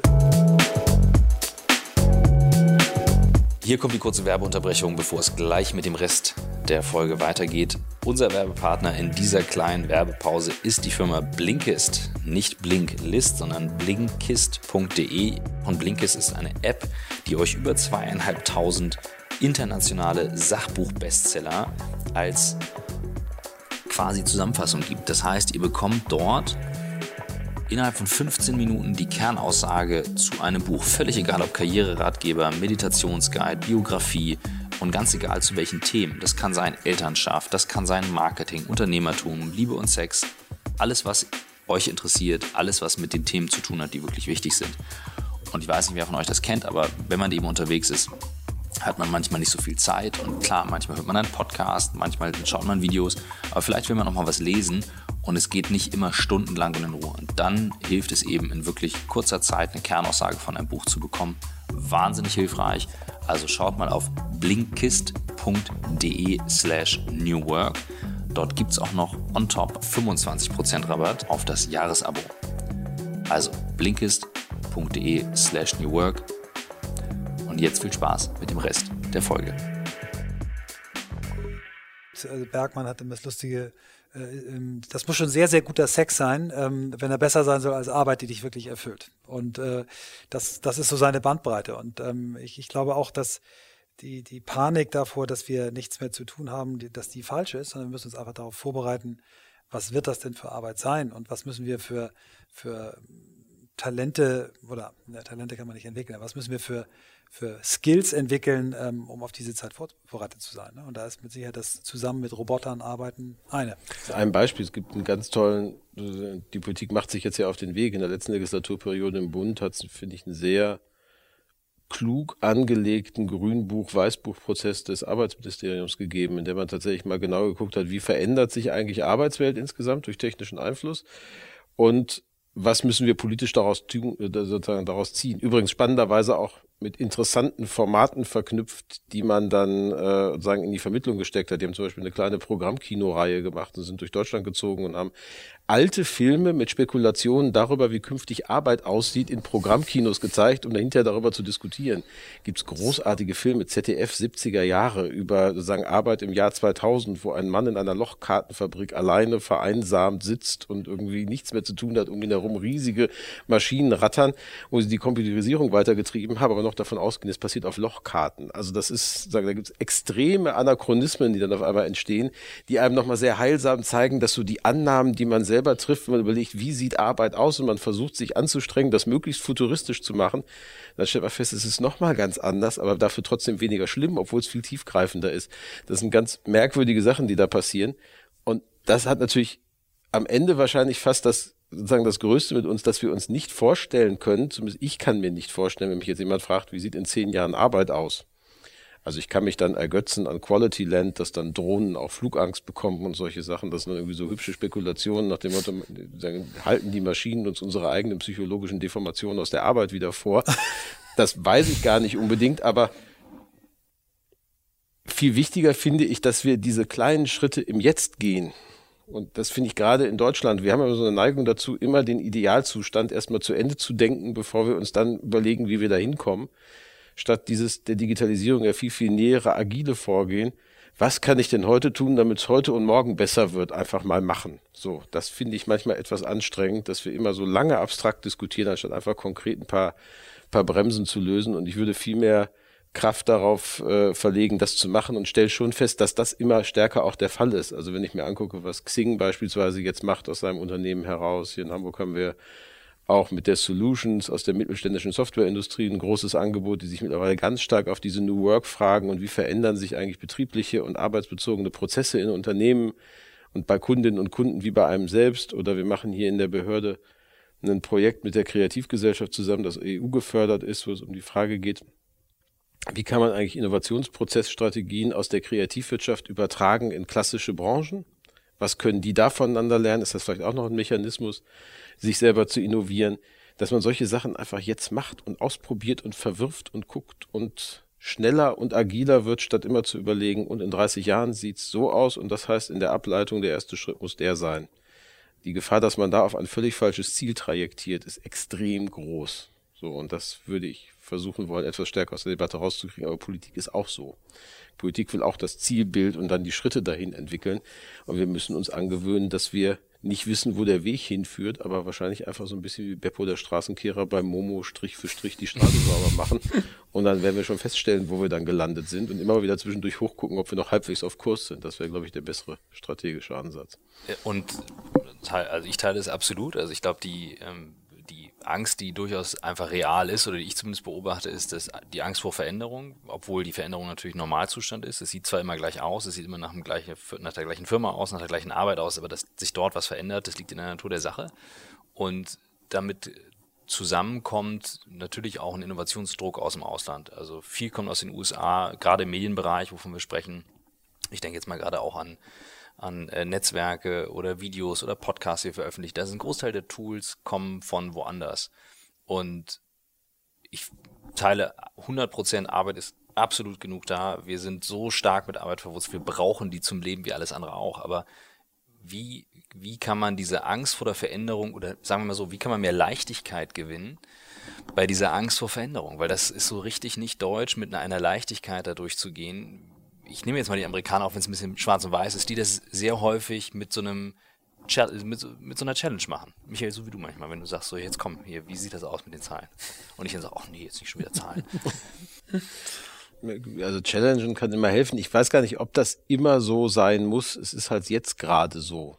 Aber wir waren auch mal das Land der Erfinder angeblich. So und äh, ich denke gerade an die Tickets, ne? Also an die Ticketverkäufe hier aus Hamburg. Also ja klar. Die also Story war für mich neu. Ja, ja. ja, ja, das ist also auch, auch, auch technologisch übrigens mhm. bis vor wenigen Jahren. Das Problem ist nur, wir schaffen es immer weniger, daraus Produkte zu bauen, weil uns häufig die Transmissionsriemen fehlen. Und den Gag, den ich mal in der Startup-Branche irgendwo gelernt habe, war ja, dass es in Israel erfunden wird, in den USA ein Geschäftsmodell daraus gemacht wird, in Europa reguliert es dann. So, das ist, da ist empirisch, glaube ich, eine ganze Menge dran. Das kann übrigens spannenderweise vom Ende her gedacht auch wieder eine Marktchance sein, weil die Frage, wie gestalte ich eigentlich Digitalisierung und zwar auf einer sozusagen grundsätzlichen gesellschaftlichen Skalierung nochmal eine ist, die wir ja gerade durchaus auch gesamtpolitisch und gesellschaftlich reinbekommen und da eine vernünftige Lösung dafür zu entwickeln, wie eine Gesellschaft auch in der Lage ist, mit IT, mit digitalen Solutions im Alltag umzugehen, etwas ist, was auch was damit zu tun haben kann, ob Akzeptanz für so einen Wandel da ist. Und wir haben ja schon eine Situation, wo man, wenn man mal ganz grundsätzlich global drauf guckt, habe ich einen Mechanismus der digitalen Innovation, die ganz stark markt- und kapitalgetrieben ist, die im Silicon Valley entwickelt worden ist. Dann habe ich eine zweite Digitalisierungsstrategie, die ist extrem stark staats- und obrigkeitsgetrieben in China, mhm. die wir noch gar nicht so auf dem Schirm haben hier in Europa, die aber eine Innovationsdynamik hat, die der im Silicon Valley eigentlich nichts mehr nachsteht und ich noch nicht weiß, was für Systeme da eigentlich gebaut werden und welchen Scale die global bekommen. Und die spannende Frage ist ja schon, werden wir in Europa irgendwann vor die Frage gestellt werden, schließen wir uns dem einen oder dem anderen Innovationspfad an? Oder schaffen wir es, einen dritten Weg zu beschreiben, in dem es tatsächlich stärker nochmal um eine gesellschaftliche Gestaltung von Digitalisierung geht und von der Implementierung solcher Technologien? Ich fände das hochgradig spannend, weil es, glaube ich, auch erheblich was leisten könnte für die soziale und auch wirtschaftliche Akzeptanz solcher Mechanismen am Ende des Tages. Aber da müssen wir dann auch raus und dann kann die gesellschaftliche Debatte nicht nur die sein, die wir momentan überwiegend führen, nämlich welche negativen Folgen hat die Einführung dieser Technologie für unser Leben, so wie wir es bisher kennen? Das ist ja so die klassische Frage, ja. sondern wie hilft uns das eigentlich, unser Leben noch besser zu machen, wäre auch eine schöne Frage, die man ganz leicht mit einem leichten Umstellen im Mindset sich auch stellen kann. Das kann man nicht verordnen. Ich glaube, eigentlich ist die Lust da, nicht nur griesgrämig und ängstlich auf die Prozesse zu sehen, sondern zu sagen, ich nehme das mal in die Hand und ich entwickle das. Es braucht halt Leadership und das ehrlicherweise auch in den Unternehmen, aber natürlich auch in der Politik und auch im gesellschaftlichen Umfeld zu sagen, das sind alles Möglichkeiten, da verändert sich gerade was und Veränderung ist eine Chance, das auch besser zu machen. Wir haben in der SPD vor etlichen Jahren, das war glaube ich, das war in der Anfangsphase Gerd Schröder noch, da ist irgendwann dann der Claim, äh, der Partei, nachdem die Regierung dann übernommen wurde, umgestellt worden auf Sicherheit im Wandel. Und schon damals gab es die Diskussion, müsste es nicht eigentlich Sicherheit durch Wandel heißen? So, und analytisch ist natürlich beides richtig. Das eine ist empirisch Klar. auf mhm. den Einzelnen, es wandelt sich total viel. Ich will jemanden, der mir das Sicherheitsversprechen gewährleistet, dass ich damit schon klarkomme und da durchkomme, unbedingt notwendig als Ressource. Aber genauso war es natürlich, dass ich die Sicherheit, dass das gelingen kann, nur dadurch werde herstellen können, wenn ich den Wandel auch annehme und gestalte und nicht glaube, ich kann irgendetwas festhalten und statisch konservieren. So, und damit umzugehen als Gesellschaft, das ist, glaube ich, die spannende Aufgabe. Und da, glaube ich, wieder hilft es, kleine, viele, viele kleine Schritte zu machen, immer plausibel zu sagen, wenn die Richtung nicht stimmt, dann ändern wir sie halt morgen, statt diese Großsystemimplementierungen zu machen, wo ich immer das Gefühl habe, ich gebe Milliarden aus, kremple eine Gesellschaft von heute auf morgen um ähm, und weiß nicht, was ich damit produziere. Das kann, glaube ich, nicht der richtige Weg sein, sondern einfach jetzt machen. Und dann morgen, wenn das heutige Machen ein Fehler war, anders machen und dann aber vorwärts kommen und nicht zehn Jahre nachdenken, welche Folgen es hätte, wenn man vor zehn Jahren etwas gemacht hätte. Nehmen wir gerade das Beispiel, wir haben gerade kürzlich ja gelernt, dass wir schon Anfang der 80er Jahre eine Glasfaserstrategie für Deutschland hätten haben können. Die war im Kabinett unter Helmut Schmidt schon beschlossen. Da war der Plan, man baut jedes Jahr drei Prozent Deutschlands mit Glasfaser aus. Da waren die Haushaltsmittel schon unterlegt. Der damalige Postminister, das war ja alles noch nicht privatisiert, ja, hat den Auftrag gekriegt. Da wären wir jetzt schon durch. Wir hätten 100 Prozent Glasfaser, wir wären europaweit vorne. Als dann Helmut Kohl an die Macht kam, hat das gestoppt und hat stattdessen beschlossen, wir bauen Kabelfernsehen. War auch schön, hat uns Tutti Frutti und andere interessante kulturelle Nebenaspekte unserer Gesellschaft gebracht, aber die vielleicht mittelfristig bis langfristig interessantere Investition wäre der Aufbau des Glasfasernetzes damals gewesen. Können wir jetzt heute Arbeiten ja. drüber schreiben, weil die Kabinettsprotokolle jetzt da sind und gelesen werden können? Aber ein bisschen ärgerlich ist das schon, ehrlicherweise. Naja, und jetzt kommen wir alle nicht mehr äh, an, an der Amazon Cloud, der Google Cloud, der Microsoft Cloud vorbei. Die laufen auf jedem Handy, auf jedem Gerät und ähm, unterhalten uns darüber, wie wir den Datenschutz aus der Firma halten. Äh, dabei läuft jeder Vorstandsvorsitzende mit einem iPhone 10 durch die Gegend. Ich sage jetzt mal so despektierlich. Ja. Auch, die größten, auch die größten publizistischen Google-Kritiker haben mir Mails von Gmail-Adressen ja, ausgeschickt. Klar. Also insofern, da habe ich auch die eine oder andere überraschte sozusagen Mail in meinem Postfach mal gehabt. In dem Zusammenhang finde ich das Bild des Straßenkehres von Momo großartig. Also zu sagen, okay, jetzt mal wir müssen trotzdem noch telefonieren und kommunizieren. Jetzt machen wir mal einen Schritt weiter und gucken. Ja, ist ja, ist, wenn Momo fragt ihn ja, wie schaffst du das eigentlich, ohne frustriert zu sein, am Ende die Straße sauber zu haben, sagt er, ich mach Strich für Strich. Ja. So, und das ist, glaube ich, das hilft sonst nichts. Was sind die, die ganz großen Herausforderungen der Politik jetzt? Da steht eine, eine wichtige Wahl an, wo wir alle fürchten, dass durch zu geringe Wahlbeteiligung vielleicht Ergebnisse kommen, die wir alle nicht wollen. Die großen Herausforderungen für die Politik, also ich glaube, sich selber ernst zu nehmen, das halte ich schon für ganz wesentlich, weil es manchmal so eine Tendenz dazu gibt, das mit der Politik momentan einen Tacken zu spielerisch zu machen. Und also auch vor dem Hintergrund, dass wir in anderen Ländern in den USA sehen, dass ein sehr lockerer und laxer Umgang mit Wahrheit und mit sagen Fundamenten, auf die wir mal Demokratien gegründet haben, ja offensichtlich als politische Strategie erfolgreich sein kann. Das muss uns dazu bringen, dass das hier mit den Vernünftigen nicht passiert. Ich glaube, was wir am Ende brauchen, ist eine Leidenschaft dafür, vernünftig zu sein. Das dann klingt so einfach, ist es aber gerade gar nicht, weil wir eine, eine Struktur haben, die in der öffentlichen Wahrnehmung die Extreme fördert. Also ich komme eigentlich dann durch, wenn ich eine extravagante Position einnehme. Hm. Dann erreiche ich Reichweite und Aufmerksamkeit schon in den klassischen Massenmedien, aber noch mehr eigentlich im digitalen. Die Idee zu sagen, ich nehme verschiedene gesellschaftliche Ideen auf, diskutiere sie, wäge unter Umständen sogar Argumente, lass mich überzeugen und mach dann einen Vorschlag, von dem ich glaube, dass er dem Gemeinwohl einer Gesellschaft dient. Das klingt für viele heutzutage so langweilig, dass wahrscheinlich schon beim Anhören dieses Podcasts in den letzten 30 Sekunden einige eingeschlafen sind. Und das ist aber der Kern von Demokratie. Mhm. Und der wird mir manchmal zu verächtlich gemacht in unserer Gesellschaft, aber auch von politischen Akteuren selber. Diese Frage, wo findet eigentlich die Verständigung darüber, was wir gemeinsam mit den Veränderungsprozessen, in denen wir uns bewegen, anstellen wollen? Wo findet die eigentlich statt? Wo reden wir eigentlich darüber, wie wir sicherstellen, dass Europa auch künftig ein Raum bleibt, in dem 500 Millionen Menschen ohne Grenzen miteinander Handel treiben und leben und arbeiten können und ich mir das aussuchen kann, ob ich das in Portugal, in Warschau oder in Bonn machen will. Wo diskutieren wir eigentlich darüber, dass Meinungsäußerungsfreiheit und Kunstfreiheit noch nicht nur irgendwas gelten, sondern dass sie unbedingt gelten und ich sagen kann, was ich will. Wo, wo, wo klären wir eigentlich, wie wir dafür sorgen, dass unsere Kids das lernen, was sie lernen müssen, damit sie morgen und übermorgen Fortschritt erinnern können? Das sind gigantische Fragen, die wir vor uns liegen haben. Das sind aber keine Fragen, die ich dadurch beantworte, dass ich in eine Talkshow gehe, da 50 Minuten lang eine coole Figur mache und den Leuten das Gefühl gebe, als Projektionsfläche, der kümmert sich schon irgendwie und dann passiert nichts mehr. Mhm. Sondern das gelingt dadurch, dass tatsächlich Akteure auf dem Platz sind, die sagen, ich organisiere das Zusammenbringen unterschiedlicher Interessen. Weil ich schon ein bisschen mit Sorge betrachte, dass wir in eine Situation hineinkommen, wo man glaubt, dass es reicht, das eigene Interesse möglichst prononciert, extravagant und damit wahrnehmbar zu vertreten. Und am Wahlabend puzzeln wir dann zusammen, wie eine Mehrheit aussehen könnte. Das ist aber eine Position, die relativ wenig mit unserer demokratischen Tradition hier zu tun hat, wo wir sagen, eigentlich wollen wir vorher eine Gemeinwohlperspektive haben und wollen vorher beschreiben, was gut für das Land ist aus Sichten. Dann habe ich unterschiedliche wertebezogene Positionen. Da kommt die SPD zu einer anderen Einschätzung als die CDU, zu einer anderen Einschätzung als die FDP oder die Grünen. Und dafür sich als Politik die Zeit zu nehmen, das zu tun und dann aber leidenschaftlich auch dafür einzutreten, dass man vernünftig und eben nicht extravagant sondern sogar noch ein böses Wort kompromissbereit ist, weil wir sagen, wir wollen einen Kompromiss, weil wir ja wollen, dass die Mehrheit im Land damit klarkommt, was wir machen und nicht eine Minderheit Hurra schreit.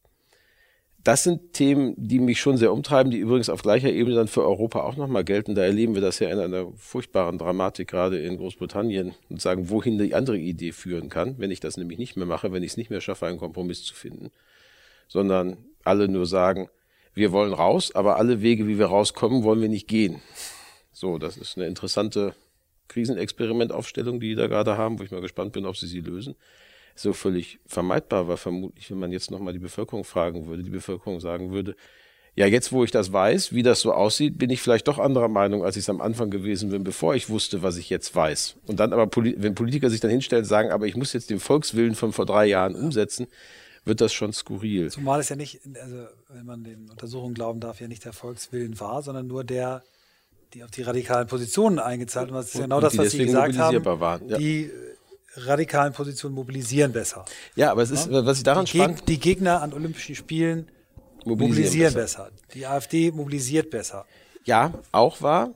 Wir haben letztes Jahr im Herbst hier in Hamburg den 175. Geburtstag des Thalia Theaters gefeiert. Sagen, das angefangen als Unterhaltungsbühne ist jetzt eines unserer beiden großen Staatstheater. Die haben eingeladen als Festredner einen britischen Dramatiker, Simon Stevens, der sagen, aktuell sozialrealistische Stücke sagen, zum Zustand in England schreibt. Und der berichtet, er selber ein vehementer, hochemotionaler Gegner des Brexit, er hat eine Szene beschrieben in seiner Rede, die ich bezogen darauf extrem eindringlich fand, weil er sagte, es gab eine, eine Situation während der Brexit-Kampagne in England, da war einer der Haupt-Brexit-Befürworter in einer Fernsehsendung und ist vom Moderator konfrontiert worden mit den ganzen volkswirtschaftlichen Zahlen und Expertenmeinungen, warum der Brexit der Untergang der Volkswirtschaft Großbritanniens wäre. Und dieser Brexit-Befürworter hat damals einen Satz gesagt, der die alle Tabloid-Schlachtzeilen oder sonst alle Schlachtzeilen in England gemacht hat, don't you think we've had enough of these experts? Also letztlich so dieser vollkommen radikale Verwerfen von Expertise, von wissenschaftlicher Meinung. Also, was wollt ihr denn?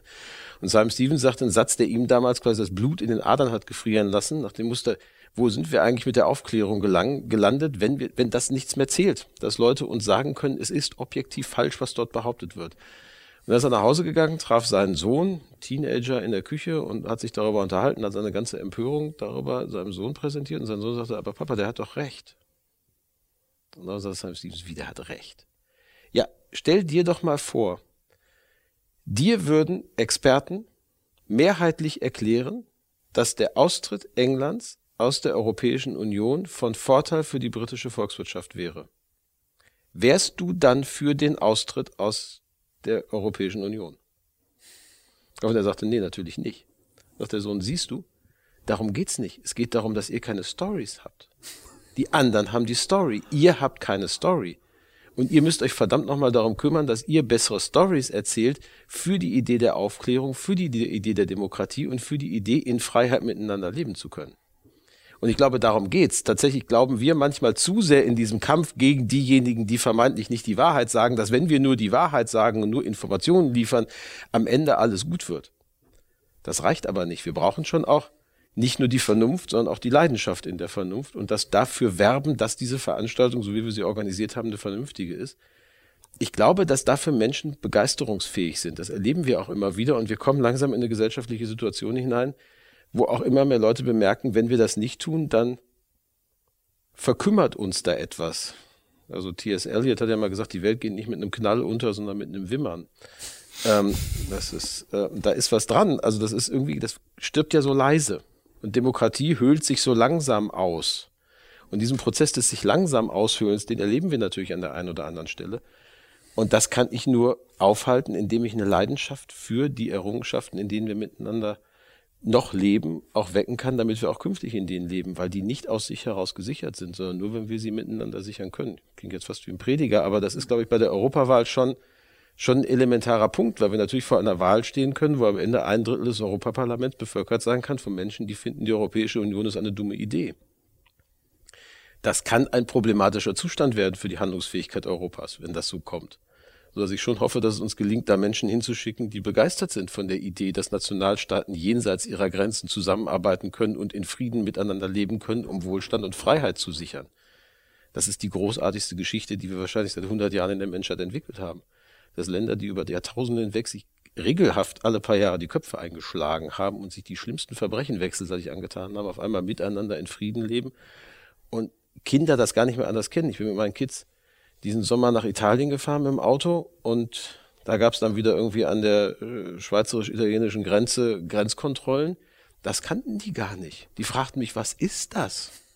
Also was wir alle noch kennen, hm, ja, wie sieht die Grenze zwischen Deutschland und den Niederlanden aus, weiß ich noch ganz genau. Die wussten das nicht mehr, die haben nicht verstanden, warum wir da was zeigen mussten. So, das, ich glaube, da merkt man also, dass wir ja. da Rückschritte haben. Und ehrlicherweise noch sind wir in der Situation, wo wir die aufhalten können. Das heißt, es geht schon um was, aber dafür müssen wir raus auf den Platz und nicht hoffen, dass sich das erledigt, weil wir die besseren Fakten in der Tasche haben.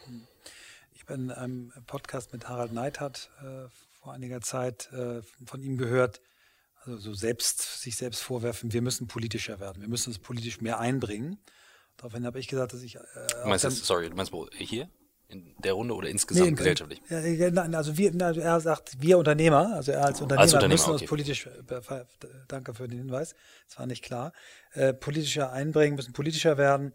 Ähm, ich habe dann ihm beigepflichtet und habe gesagt, äh, in unseren Kreisen ist ja gerne so ein Politiker-Bashing, äh, das sind ja eh alles nur Lehrer, äh, Juristen und Verwaltungsbeamten. Ich finde das wahnsinnig despektierlich, diesen Berufsgruppen gegenüber, die sich einsetzen.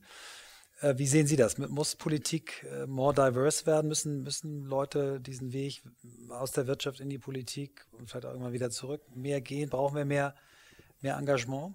Also ich würde es mir wünschen, wenn wir mehr Engagement haben. Es gibt natürlich gibt es diejenigen, die sagen, Lord Dahrendorf war das mal, der gesagt hat, mehr Partizipationswünsche in der Politik und in der Demokratie sind eigentlich ein Krisensignal, weil die Leute ja nur dann mitmachen wollen, wenn sie das Gefühl haben, es läuft etwas nicht richtig. Und wenn sie nicht mitmachen wollen, scheint es überwiegend gut zu laufen.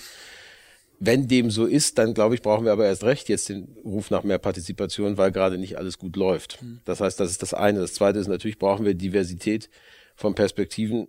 Ehrlicherweise gilt das aber fast noch am wenigsten für Unternehmer, die ich ja noch mittlerweile durchaus auch habe wenn ich in eine soziale Schichtung gucke oder wenn ich mir frage, wie viele Menschen mit Migrationshintergrund oder sagen Biografien, die jenseits Deutschlands mal begonnen haben, sitzen eigentlich in der Politik und sitzen in unseren Parlamenten, dann haben wir da noch Nachholbedarf, würde ich mal sagen. Und wenn ich mir gerade angucke, wie verdutzt die USA auf eine Generation junger Frauen guckt, die jetzt gerade im letzten Herbst in den Kongress gewählt worden sind und was die da aufmischen. Sehr, sehr stark ihre Stimme erheben. Ja, ja, aber und, und, und, zur Belebung der Gesamtveranstaltung, weil das natürlich dazugehört. Das stört auch die eine oder andere Routine. Das ist aber auch okay, weil Demokratie sich immer mal wieder schütteln muss und gucken muss, klappen unsere Routinen eigentlich noch. Und wenn das alles zu glatt läuft, dann besteht auch die Gefahr, dass sinnvolle Prozesse zu einer Routine werden und irgendwann dann in, im Ritual erstarren. Die sagen, Mechanismen können wir uns historisch auch angucken, wo das passiert ist. Und dabei hilft schon immer wieder dafür zu sorgen, dass alle diejenigen auch gehört werden, die zu hören sind. Das geht aber natürlich in der Demokratie nicht nur. Und das ist dann der Umkehrschluss, indem wir jetzt einfach sagen, wir verlagern die Entscheidungen aus den Institutionen hinaus zum Volk. Alle. Das ist ja auch die Frage, brauchen wir mehr Volksbeteiligung, Volksabstimmungen, Volksbegehren und dergleichen mehr. Da lernen wir ja erst recht, dass wir die sozusagen Stichprobenfehler sozusagen haben, weil es bestimmte Milieus gibt, die sich daran beteiligen und die auch fast zu 100 Prozent wählen gehen und andere fast gar nicht. Das heißt, das repräsentative Element innerhalb eines Parlaments hat auch was für sich, dass wirklich alle Stimmen gehört werden, paradoxerweise, obwohl ich vorher einen sozusagen zwischengeschalteten Prozess habe, weil da diejenigen auch stellvertretend ihre Stimme erheben für Milieus, die niemals selber über die Ressourcen verfügen würden, das zu tun, zumindest nicht ohne weiteres. Das hm. heißt, das eine tun heißt nicht das andere schwächen. Das ist immer ganz wichtig. Wir müssen aufpassen, dass wir nicht einen Bypass an den Parlamenten vorbeilegen. Damit schwächen wir, glaube ich, sogar die Vielfalt in Demokratie. Aber dass wir uns gucken müssen, sitzen da eigentlich alle? Sitzen da Menschen ohne Hochschulabschluss in unseren Parlamenten in ausreichender Zahl? Dass wir so wenig Frauen im Deutschen Bundestag haben in dieser Legislaturperiode, ist ein Irrsinn. Dass wir, wie ich gelernt habe, im letzten Herbst mehr Staatssekretäre in der Bundesregierung seit Gründung der Bundesrepublik hatten, die Hans hießen, als Staatssekretärinnen insgesamt. Das muss man sich mal auf der Zunge zergehen lassen. Ja. So, das kann nicht sein, dass wir in solchen Situationen sind, wo sozusagen ein männlicher Vorname mehr erreicht. Ich glaube, es war Hans oder es war Peter, ich meine aber Hans. Vielleicht beides. Äh, whatever. Auf jeden Fall mehr als alle Frauen zusammen.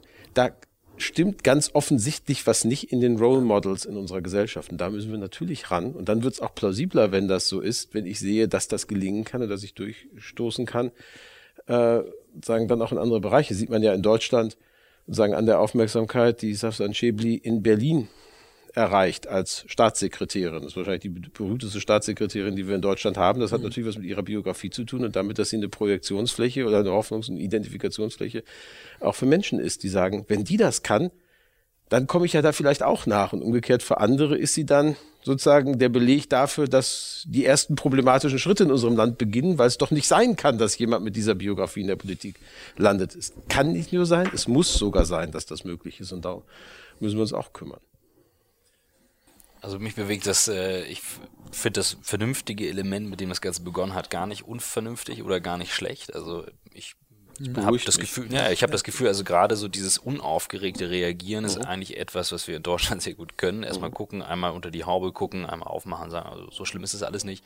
Und ich glaube, wir müssen ein bisschen raus aus diesem Modus und es ist völlig egal, ob Politik oder Technologie, mhm. Dinge zu unterbewerten, also zu sagen, das funktioniert sowieso nicht und dann zu unterschätzen, was passieren kann, aber eben auch diese Überbewerten. Und ähm, interessant finde ich ähm, den Element des Storytelling, weil ohne, ohne Story kommt es dann auch nicht an.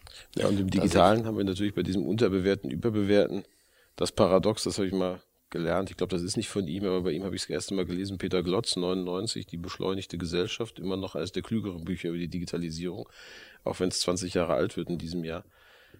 Äh, sagt er irgendwann, die Veränderungen, die die Digitalisierung bringen wird, werden nicht so schnell kommen, wie am Anfang alle prognostizieren, aber sie werden am Ende tiefgreifender sein, als am Anfang alle gedacht haben. So, und dieser Doppelschlag ist ja unser Problem. Es rennen die Propheten aufgeregt durch die Gegend und sagen, morgen kommt. Schönste Beispiel ist immer Mobile. Zehn Jahre gab es Kongresse, dieses Jahr kommt Mobile, haben sich ganze Branchen mit aufgeregt. Wir haben irgendwann mal gedacht, WAP ist da und WAP ist das neue Mobile bis dann irgendwann das iPhone kam 2007 und gesagt haben, ach nee, das war mit Mobile gemeint. So, das hat wirklich zehn Jahre gedauert. Und dann hat es gedauert, dann, mal die Tastatur abzulösen. Genau, und dann ging es aber rasant schnell mit der Veränderung dann von ganzen Märkten. Schon 2009, 2010 haben wir angefangen, Webangebote Mobile First zu, zu programmieren. Das heißt, das war auf einmal ein Umschlag, der ging dann ganz, ganz fix. Und die Gefahr ist natürlich, dass nachdem Leute, ne, diese klassische, wenn jemand zu häufig Feuer, Feuer ruft, aber es nicht brennt, dann legen sich alle wieder hin und reagieren nicht mehr auf den Feuer-Feuerruf. Und das ist natürlich ein bisschen das, was uns immer wieder passiert. Wir sind dann zwei Jahre völlig hektisch, dann kommt's nicht, dann sinken alle ermattet zurück und sagen, okay, war offensichtlich ein Fehlalarm und dann kommt's irgendwann und keiner ist vorbereitet, ja. obwohl die zehn Jahre eigentlich da gewesen wären, in aller Ruhe alle Geschäftsprozesse dahin zu legen. Dass es irgendwann kommt, wir noch nicht wissen, wann dieser Tipping Point kommt. Das ist, glaube ich, die psychodynamische Hauptgefahr bei der Digitalisierung, die man immer wieder erlebt, dass dieses diese Aufregung dann schnell so einer Ermüdung weicht und sagt, ach, offensichtlich doch nicht. Bei VR haben wir das gleiche ja im Moment. Ach, diese Brillen, das will doch keiner und die sind doch so schwer. Irgendwann geht das wahrscheinlich über eine Kontaktlinse. So, und was ist denn dann? So, Jetzt haben wir schon einen, äh, einen Buchtipp zwischen den Zeilen dabei gehabt. Das wäre mhm. nämlich etwas, worauf ich nochmal hinleiten wollte. Genau. Ähm, wir fragen mal am Ende nochmal Richtung, Richtung Buchtipps und es muss nicht digital sein. Aus dem Kulturbereich, vielleicht auch etwas völlig anderes. Was, was Sie inspiriert hat. Was mich inspiriert hat beim, oh Gottes Willen, das könnte ich eine ganze Bibliothek aufmachen. ähm, ich mache mal ein paar unterschiedliche. Spontan, wer, genau. was über Hamburg lernen will, der muss Frank Schulz, Morbus von Ticuli oder Die Sehnsucht des Laien lesen. Habt ihr äh, beide noch nicht? Habt ihr beide noch nicht? Man holt das mal nach. Das ist ein wunderbares Buch, wo man die Tagebücher eines Mannes findet, der sturzbetrunken in den Wald gefluchten, äh, geflohen ist und der seinen Niedergang als Redakteur eines lokalen Anzeigenblättchens im Hamburger Norden beschreibt, gleichzeitig aber ein Verhältnis mit einer Hamburger, einer Harburger Wirtshaustochter hatten. Da gibt's wunderbare Sachen. Es endet nochmal zum Sex zu kommen mit orgiastischem Sex auf der Kohlbrandbrücke irgendwann zwischendurch. Ein völlig skurriles Hamburg-Buch, das ich gelesen habe, lange bevor ich nach Hamburg gekommen bin. Dass mir dachte, diese Stadt und diese Skurrilität will ich irgendwann mal erleben. Wenn wir in ernsthaft literarischen Bereich hineingehen, kann ich immer noch zur Frage, wie organisiert man Weltverstehen, die Blendung von Canetti empfehlen ein großartiges Buch über jemanden, der wahnsinnig wird, nachdem seine Haushälterin ihn aus seinem Haushalt vertrieben hat und er versucht, sich im Kopf seine Bibliothek wiederherzustellen, die er aber nicht mehr zur Verfügung hat und darüber wirklich einfach nur irre wird und auch sonst ein hochgradig unsympathischer Mensch ist. Und wenn wir einmal wissenschaftlich werden wollen, glaube ich, es ist zwar ein eigentlich unleserliches Buch, aber eigentlich müssten es mehr Leute lesen, das ist die Theorie des kommunikativen Handelns von Jürgen Habermas. Hm der beschreibt, warum Gesellschaft eigentlich dadurch entsteht, dass wir miteinander reden. Weil wenn wir miteinander reden, wir nicht nur Informationen austauschen, sondern wir einander wechselseitig als gleichberechtigt anerkennen und eine soziale Beziehung aufbauen. Und wir das nur tun, weil wir glauben, dass wir uns wechselseitig überzeugen können. Wenn wir das nämlich nicht unterstellen würden, hätte das Reden ja gar keinen Sinn. Das heißt, wir unterstellen uns permanent, eigentlich wollen wir uns überzeugen. Und das finde ich gerade in diesen Zeiten, in denen uns das so selten gelingt, eine wunderschöne Erinnerung, dass wir ja trotzdem miteinander reden und offensichtlich trotzdem einander unterstellen, dass wir eigentlich überzeugbar sind und auch überzeugt, andere überzeugen können. Und wenn wir ab und zu auch mal das Realität werden ließen, dann gelängen uns vielleicht auch die Kompromisse und die vernünftigen Entscheidungen, die wir brauchen, damit wir diese Disruptionen, die alle über alle um uns herum passieren, auch tatsächlich bewältigbar sind. Wenn man die drei Sachen liest, hat man für dies ja schon genug zu tun. Vielen Dank. Allerletzte, aller, aller, allerletzte Frage. Ähm, was geben Sie Ihren Kindern mit auf den Weg, damit die auf die, die Zukunft vorbereitet sind? Ich hoffe Zuversicht. Also eigentlich den fröhlichen Glauben daran, dass man das Leben besser machen kann. Also ein Satz, den ich häufig zitiere, den ich mal gelernt habe, den ich ganz, ganz großartig finde, der so wunderbar einfach ist, ist, ich habe mal eine Zeit lang für Franz Müntefering gearbeitet und da haben wir einen alten Gewerkschafter besucht, der glaube ich 90 wurde oder sowas, aber wunderbar klar im Kopf, ein großartiger Typ war. Und Müntefering fragte ihn, wie macht man, wie machst du das eigentlich, dass du äh, so bist, wie du bist? Und er guckte ihn nur an und sagte, weißt du was, du musst das Leben nehmen, wie es ist, aber du darfst es nicht so lassen. Und also, sozusagen diese völlig, völlige Gelassenheit, ist, ist, die Situation ist so, wie sie ist, aber ich kann sie verändern. Wenn man diese Zuversicht mitnimmt, dann kann einem im Leben eigentlich alles gelingen. Wenn man die Zuversicht am Anfang nicht hat, dann wird es schwierig. Aber die Zuversicht, doch, ich kann das Leben auch verändern, wenn ich nur will. Und wenn ich ein paar Leute finde, mit denen gemeinsam ich das machen kann, wenn ich meinen Töchtern das mit auf den Weg gegeben habe, dann haben wir schon verdammt viel erreicht. Und ich glaube, daran arbeitet meine Frau nicht täglich. Das ist die wunderbare Überschrift für unseren Podcast. Vielen, vielen Dank. vielen Dank für die Zeit Sehr und gerne. die tollen Insights. Sehr gerne.